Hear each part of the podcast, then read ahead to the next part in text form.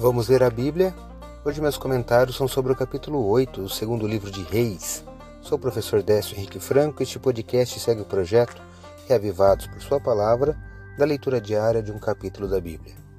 Neste capítulo, a mulher sunamita deixa o seu país por sete anos para evitar a fome prevista pelo profeta e sua terra depois é restaurada pelo rei. Azael, enviado com um presente do rei Ben-Hadad a Eliseu em Damasco, depois de ter ouvido a profecia de Eliseu, mata o seu mestre Ben-Hadad e o sucede no trono.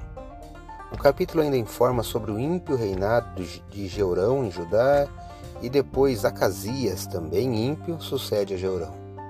Destaco o versículo 5 do capítulo 8 do 2 Reis, que trata quando os bens da sunamita são restituídos. Eu leio na Bíblia Nova Almeida atualizada, está assim. Ela estava contando ao rei como Eliseu havia restaurado a vida de um morto, quando a mulher cujo filho ele havia restaurado a vida chegou para reclamar sua casa e suas terras. Então Gease disse: Ó oh, rei, meu senhor, esta é a mulher e este é o filho dela, a quem Eliseu restaurou a vida. Segundo Reis capítulo 8, verso 5. Atente-se ao contexto. No momento em que Gease contava ao rei como foi ressuscitado o filho da sunamita, a mesma mulher entrou.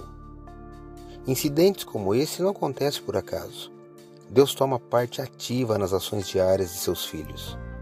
Anjos da guarda trabalham sempre para proteger e orientar no caminho da bênção e do sucesso aqueles que estão sob seu encargo.